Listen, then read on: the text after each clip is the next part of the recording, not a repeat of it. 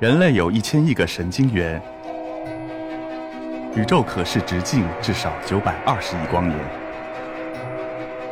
从无限小到无限大，在中科院 SELF 讲坛一起探索未知的世界。本节目由中科院 SELF 讲坛出品，喜马拉雅独家播出。大家好。呃，非常感谢格致论道给我提供这个机会，也是非常的高兴，呃，能够在这在这里呢跟大家分享一下我们在数万米的高空之上，那么寻找和研究生命的故事。呃，我叫林威，来自中国科学院地质与地球物理研究所。那么，呃，其实呢，我们是在做地球上的这个生命，但是呢，刚才可能通过这个主持人的介绍，大家也了解了，我们这个故事的起因呢，它其实不在地球。而在距离我们上亿公里之外的火星，火星我相信大家都很熟悉，即使是在北京，咱们在晚上呢，有时候也能看到这颗红色的星球。那么我们古人呢，其实很早就发现了这颗星球，并且呢，还把它跟一些这个灾难、不祥和战争联系起来。所以说，火星它其实是很无辜的。那么我们现在知道火星的这个英文单词，可能很多小朋友也都知道，叫 Mars。那么这个 Mars 呢，它其实就是古罗马的这个战神马尔斯。那么从这个角度来讲呢，那么大家对于火星可以说是从很早的时候，从我们观察到它的时候呢，就已经有了浓厚的兴趣。在19世纪的时候呢，那么我不得不提一下这位天文学家斯基帕雷利，他是一位意大利人。那么他第一次呢，在火星上观察到了一些线条型的东西。所以说他当时观察到这以后呢，很有意思。他给他这个起名叫做海峡或者是沟渠，但是呢，由于他是意大利人，所以说他的这个发现，在从意大利语翻译成英语的时候，发生了一个错误。那么他们把这个呢海峡或者沟渠呢给翻译成了运河。那么我相信呢，大家都知道这个运河其实就是指的人工修建的河道。所以说，他这个一个一个翻译的错误，随后就引发了很多人的误解，误以为呢火星上。可能存在着这个智慧生命，那么所以说呢，有越来越多的人都加入进来，想来观察这个火星，甚至有一些人声称他们看到了火星人，这些火星人正在火星上面这个修建运河，广种植被。所以说一时之间对这个火星人的传闻啊，大家是这个家喻户晓的。那么其实这个故事呢，告诉了我们一个很重要的道理，那就是学好一门外语的重要性。那么，其实就在这个火星人大讨论的时候呢，那么英国的一位作家威尔斯呢，那么他写了一本科幻小说，叫《世界之战》，那么也有一些翻译成叫《世界大战》。这个小说呢，它的影响其实是非常深远的。那么它主要呢，就是介绍了，就是这个突然有一天外星人或者就火星人，那么来入侵了我们的地球。那么由于呢，这个火星人他的这个科科技水平呢，远远高于我们地球人的水平，所以说我们是没有办法抵抗，节节败退。那么就在我们快要全面失败的时候呢，那么这些火星人被我们地球上的一些不起眼的微生物给打败了。那么就跟现在这个这个新冠疫情有点像，只不过它感染了这个火星人，所以呢，这个地球呢才得以保护下来。那么这个故事其实当时的影响是非常非常深远的。那么在这个上个世纪三十年代的时候，以广播剧播出的时候呢，那么有很多听众是误以为。火星人真的来进攻地球了，所以在当时一度还引发了一些恐慌。那么到这个二零零五年的时候呢，那么好莱坞还翻拍了这个小说。那么这是汤姆克鲁兹主演的，可能很多朋友呢也都看到过。那么这部小说呢，可以说它是从这个惊悚和灾难的角度，那么来这个幻想火星人和外星人的。那么这个呢是我的这个大女儿豆豆，那么她想象中的这个。火星人是什么样子的？而且他还把它画出来了。那么可以看出来呢，在孩子们这种非常天真的这个宇宙观当中呢，那么火星人和外星人呢，它应该代表着像可爱的小动物一样，是和平友善的代表。那么我们人类对于火星生命的这个探求的热情，那么一直持续到了上个世纪的七十年代，才开始走进了一个低谷。那么这个起因呢，就是在一九七五年的时候啊，那个美国的 NASA。他们实施了一项叫“海盗号”的火星探测计划。那么这个计划是干什么呢？它就是到火星的表面，那么去找呢，去寻找有没有生命存在的证据。那么非常的遗憾呢，就是通过两个探测器的研究，那么都没有在火星表面发现有生命存在的确切的证据。所以说，这个一时之间，大家所认识的火星又变成了一个荒凉的、这个极端干旱和寒冷的、没有人人烟的星球。所以说，人类呢对于火星的热情，其实也就是走到了一个低谷。那么这个低谷呢，其实一直持续了二十年。到一九九六年的时候，那么美国的科学杂志报道了一项轰动世界的发现。那么他们是在一块火星陨石，就是编号为 ALH 八四零零幺的这块火星陨石中，发现了可能是由生命活动产生的一些信号。所以说呢，这些科研人员呢，他们就推测，那么在早期的火星，大大约是在四十亿年以前的这个火星上呢，可能存在着类似于地球上微生物的这种生命。那么可以说，这个发现当时是非常轰动的。那么当时呢，就是时任这个美国总统克林顿还专门召开了这个新闻发布会，那么来报道这个这个发现以及它的意义。那么随后呢，就是这个发现就引发了全世界各国的学者，那么从不同的角度，那么利用不同的手段来分析和研究这块陨石。但是后面的研究呢，也是很有意思，就是他有很多学者发现呢，可能原来我们认为的。应该是一些生命过程产生的信号呢？那么它可能是由一些非生命的过程，比如说一些化学的过程，也是可以形成的。那么还有一些人认为呢，可能我们看到的一些证据，可能是地球上的一些生命的污染。所以说呢，一时之间呢，就关于这块陨石究竟能不能代表火星上曾经存在过生命，呃，大家是其实存在着很大的争论。那么这个争论呢，一直持续到现在。但是呢，毋庸置疑的一点呢，就是。对于这块陨石的研究，可以说又把我们人类啊对这个火星生命的热情又重新的点燃了。那么截止到去年二零一九年，呃，我们人类呢一共实施了四十四次火星探测的任务，这个没有包括咱们今年的天问一号，还有今年发射的另外两次任务啊。成功了多少次呢？成功了二十二次，也就是说这个成功率只有一半儿。那么我们一共实施了二十次的火星登陆任务。大家可以猜一下成功了多少次？非常接近，成功了八次，还不到百分之五十。所以说，我们这个对火星的探测是一项高风险的任务。但是这种风险呢，并不能阻挡我们想去探测火星的这个热情。所以说，就在今年的七月二十三号，那么我们中国的这个天问一号火星探测器也是成功的这个发射了。那么现在呢，也是正在去火星的途中。那么这也标志着呢，呃，我们中国的行星探测已经正式的走向了火星。那么天问一号呢，会在明年的二月份呢进入火星的轨道。那么然后呢，再会择机降落在火星的表面。那么从那时起呢，我们中国人将第一次利用我们自己的探测器，那么对火星呢进行原位的和近距离的探测。那么，其实现在已经有的一些研究呢，已经表明火星呢，它的环境呢，其实是一直在演化和变化的。那么，在三十多亿年前的火星环境，跟我们现在的火星环境其实是完全不一样的。大家从这个图上就可以看出来。那么，在那个时候的火星上呢，它有大面积的海洋，它有大气，那么还有全球磁场的保护。随后呢，由于未知的原因，火星的全球磁场呢，突然消失了。什么原因到现在都不都不清楚，有很多学者也在做相关的研究。这个全球磁场的消失可了不得呀！所以说，这个太阳风和宇宙射线呢，可以直接轰击到这个火星的表面，所以把火星上的这个水和大气都逐步的给剥蚀掉了。所以呢，就才造成了我们现在看到的这个火星非常荒芜的这种景象。那么，即使是在现在的这个火星上呢，那么有些研究人员认为呢，可能在火星的下面，那么还会。部分的区域可能会存在一些液态的水，那么也有可能呢支持生命的存在。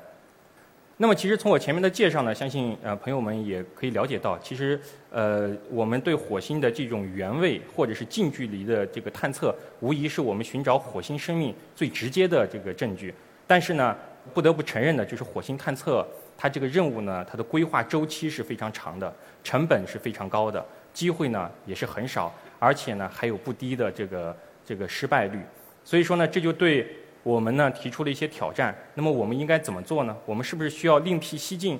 去寻找一些新的线索呢？那么如果有线索，这些线索又在哪里呢？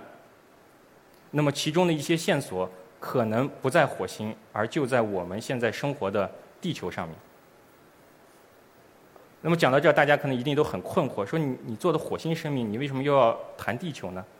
那么在这里呢，我想给大家先简单的介绍一下我们地球上一种特殊的生命形式——微生物。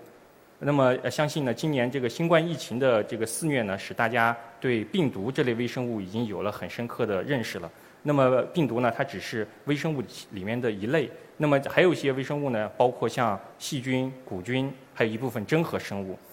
那么微生物由于我们肉眼看不到，所以说呢，我们人类对它的认识呢，也仅仅只有几百年的这个历史。但是呢，这类生命形式呢，在将近四十亿年前的地球上就已经出现了。我们整个地球的历史是四十五点六亿年，所以说这个微生物是地球上最早出现的生命生命形式，远远的早于我们的植物、动物以及我们人类的出现。而且呢，微生物可以说是无处不在的。那么从我们这个所知的万米以下的这个深海。那么一直到这个陆地上的一百二十度左右的热泉里面，那么从沙漠的干旱环境，一直到这个南极的冰下湖，都有微生物的这个存在。而且呢，此时此刻就在咱们这个会场里面，在这个空气里面，包括呢在每位听众的这个皮肤上，以及我们的肠道里面，其实都存在着数以亿计的微生物。所以说，从这个角度来讲呢，微生物才是地球上真正的原住民和主人。而且呢，对于我们从事天体生物学研究来说呢，由于微生物它可以适应非常极端的环境，而且呢，它能够有非常强的这个生存力以及它的这个传播性。未来如果在太阳系内能够发现是地外生命的话，那么很有可能是微生物这种生命形式。我们的地球的环境是多种多样的，也是多姿多彩的。那么有非常适合我们人类居住的这种呃鸟语花香的宜居环境。那么也有呢，像在这种干旱的高海拔的这种呃不不太适合居住的地区。那么大家如果看到上面这幅图呢，这是科研人员总结出来的，在地球上呢，呃有将近四十种环境。那么它可以在一定程度上类比一些地外的环境，比如说有我们中国的这个柴达木盆地，有智利的阿塔卡马沙漠，那么还有南极的麦克默多干谷。那么在这些极端干旱的环境里面呢，那么它就可以类比现在的火星表面的环境，以及火星上的一些地形和地貌。那么我今天跟大家分享的呢，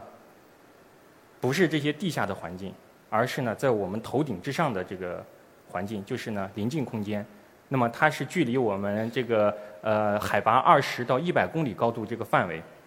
这个其实是一个非常大的空间。大家可以去想象一下，就是我们坐飞机的话。飞机的高度，飞行高度一般是在一万米，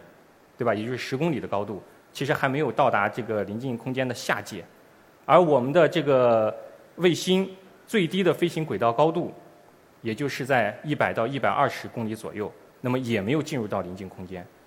所以说，它是一个飞机上不去、卫星下不来的区域。所以说，相比较其他的这些空间区域呢，我们对于临近空间其实认识呢是很不够的。但是呢，这个空间又非常的有意思，特别是在它三十到四十公里高度的这个范围啊，它的这个高辐射、低温、低气压，还有这个极端干燥的这种综合环境，跟现代火星的表面是非常的可比的。它被认为是地球上与火星环境最为类似的这个区域。所以说，我们如果想开展一些火星生命的研究，那么临近空间就给我们提供了一个天然的实验室。那么，其实关于临近空间生命的研究呢，也只有几十年的历史，呃，而且绝大多数的工作呢，都是国外的学者开展的。那么，目前已经有的这些工作呢，呃，告诉我们，那么在这个临近空间里面呢，至少是在它的二十到四十公里这个范围呢，是有生命存在的确切的证据的。那么，这其实已经是一个非常大的、体积非常大的一个区域了，它可以说是地球上最大的一个生物圈儿。大家还是可以想象一下，就是我们现在已经知道的深海最深的在马里亚纳海沟，也就是万米以下。呃，而我们这个地面上最高的山峰珠穆朗玛峰，也就是八千多米，八公里多。而这个临近空间的这个体积呢，是从二十公里的高度到四十公里的高度，所以说它的体积是非常非常庞大的。那么每年呢，据这个估计呢，每年至少有十到二十一次方个这个微生物。那么这个这是一个天文数字的这个概念啊，呃。可以通过一些气象活动、地质活动以及人类活动，那么进入到这个低层大气，那么再进一步呢进到这个临近空间里面，然后呢它在这个区域里面就进行一个大范围的一个传输。所以说呢，这个空间呢又给我们地面上的这些陆路以及海陆的这个微生物的大迁徙提供了一个畅通无阻的通道。那么讲到这里，可能很多朋友也就非常好奇，说你刚才讲过了呀，说飞机也上不去，卫星也下不来，那你们怎么样来开展研究呢？啊，那么其实呢，随着这个技术的发展，那么现在已经有很多种这个平台呢，可以帮助我们去原位的探测临近空间。比如说像我们常用的这个高空气球啊，那么还有一些像探空火箭、太阳能无人机、平流层飞艇等等。那么这些呢，现在都是可以去直接探测临近空间的。而在我们现在开展的这些研究里面呢，我们用的呢都是高空气球。那么其实除了对地球临近空间感兴趣以外呢，其实我们人类已经探测过其他天体的临近空间，就是金星的临近空间。那么这是在上个世纪八十年代的时候呢，是前苏联他们主导的一个叫维加计划。那么这个计划的一部分的内研究内容呢，就是发射这个浮空气球，那么到这个呃金星的这个空气大概大气大概五十公里的这个高度进行这个漂浮，然后呢去探测这个金星大气里在这个高度的这个各种环境参数。所以说呢，这也给我们提供了去认识金星大气的这个环境的第一手的资料。那么从我前面的介绍呢，相信大家已经了解了，就是我们其实对这个临近空间，不管是地球的临近空间，还是其他天体的临近空间，那么其实呢都是充满了兴趣。那么正是在这种兴趣的驱动下，同时呢也是为了更好的去认识和开发利用临近空间，那么也为了更好的去认识这些地外的生命，所以说呢，呃，我们呢团队呢就跟国内的其他的合作者，那么最近几年呢就开展了中国的临近空间的生命研究。呃，这是我们自主研制的一个临近空间天体生物学的综合实验平台。那么里面呢，包括了不同的这个载荷，比如说有临近空间的生物暴露载荷，还有原位生物收集载荷，那么还有一些这个环境探测的载荷。那么主要是来干什么呢？其实就是呃两句话。那么一个呢就是带上去，一个就是采下来。那么所谓的带上去呢，就是我们想把就是地面的一些模式的这些微生物呢带到临近空间去，那么让它们呢暴露在临近空间这种非常极端的环境下，那么然后呢再带回实验室进行分析，看看呢经过了这种呃临近空间的洗礼以后，那么这些生命呢它会发生什么样的改变？那么所谓的采下来呢，那么就是我们到临近空间去，那么在那个地方呢把那里生活的这些生命采回来。那么来研究呢，临近空间生物圈它的多样性，以及他们是如何适应这些极端环境的。所以说呢，在这个去年和今年，就是二零一九年和二零二零年呢，我们在这个我国的青海开展了两次的这个临近空间生物学载荷飞行验证实验。那么我们的实验场地呢是在青海的大柴旦。那么大家可以看到左手边的这幅图呢，就是我们外场的一个整体的照片。呃，那么其中这些黄色的帐篷，那么其实就是我们在这个平常日常工作，就是在这个帐篷里面，包括像这个载荷的组装呀、调试、集成测试等等，都是在这里完成的。呃，其实我们这个气球的发放啊，它非常受到这个气象条件的影响，特别是像地面的风速啊，还有一些风向等等，所以说能够给我们这个让我们成功发射和回收的这个时间窗口是非常窄的。所以说，在外场的时候呢，所有的这个呃同志们基本上都是加班加点的在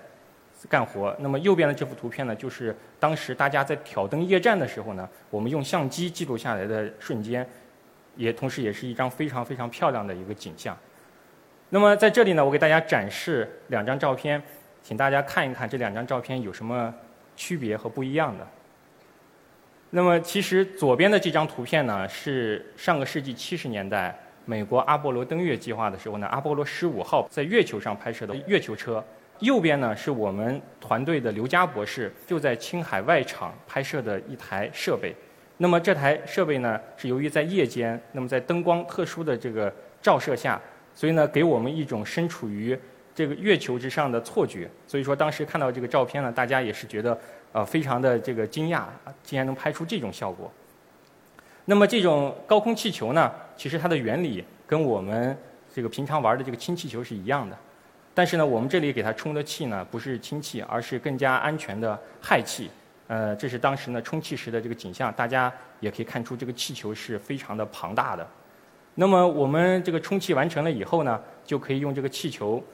带着我们的这个载荷，就可以到达临近空间。那么这是呢当时发放时的呃一段录像。那么大家看到这个下面悬挂的呢，就是集成了我们载荷的这个载荷舱。如果中间大家看仔细的话，有一个红白相间的那个呢，那个就是降落伞，其实啊，在降落伞之上才是我们的这个气球。那么到达这个平飞高度了以后，我们所有的这个载荷呢就开始正常的工作。那么等所有的这个这个实验完成了以后，大家如果看到这样呢，就是我们会切割这个气球，就是把气球和这个载荷舱给分离开，同时呢降落伞打开，所以说降落伞会携带着这个载荷和载荷舱安全的降落到这个。呃，我们这个预期的地点，那么随后呢，我们的回收小队的这些成员呢，就会迅速的赶往回收地点，然后来安全的回收我们的这些呃载荷仪器以及我们各种各样的生物样品。这一个呢，给大家展示的呢，是我们自主研制的临近空间生物暴露载荷。那么在平飞高度是三十公里的这个高度呢，把这个遮光盖打开时候的景象。大家看到里面这一个一个的小圆格。那里面放的呢都是不同的生物样品，那么我们就是要把这些地面上的这些生物样品带到临近空间里面去，看一看这些极端环境会对它有什么样的影响。那么等实验结束了以后呢，我们再把这个再又通过地面的这个遥控，那么把这个遮光盖再关闭，然后呢让这个载荷呢再降落和回收。那么其实，在做这些科学实验的同时呢，我们还能够看到一些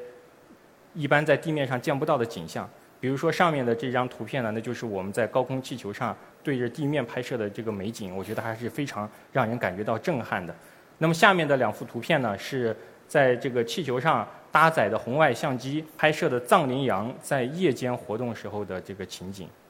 那么我们的样品下来以后，那么有一些样品呢就需要马上进行处理。那么左边的这幅图片呢是我们的同事，他就在帐篷里面，所以大家可以看到这个。外面的这个这个这个环境是橘黄色的，就在帐篷里面进行一些这个初步的这个样品的处理。那么随后呢，我们这些样品呢都会被运回实验室，那么再进行进一步的这个全面系统的分析。那么呢，我今天在这里跟大家分享的呢，仅仅是我们对临近空间生命研究的一部分的内容。那么就在呃未来的几年呢，我们还将对我国。不同地区的那么有代表性的这些临近空间里面的这些微生物呢，进行一个更加系统的研究。那么这些研究呢，它其实不仅帮助我们可以去更好的认识地球生命上一些很有意思的科学问题，比如说我们地球生物圈的上边界在哪里啊？我们地球生命的生存极限是什么？等等。更有意思呢，它还可以去帮助我们去回答一些地外生命研究当中的一些问题，比如说火星上是否可能存在生命？那么，我们地球上像临近空间这种极端环境里面的生命，它是否可以在其他天体上面生存？那么未来如果我们要去这个探测火星，或者甚至我们人类要去这个呃拓殖火星的时候，那么我们是不是可以让这些极端环境底下的这些微生物先去改造火星呢？等等，所以说这些很有意思的问题呢，可能在未来的这些临近空间以及其他类火星环境的研究中呢，都会找到答案。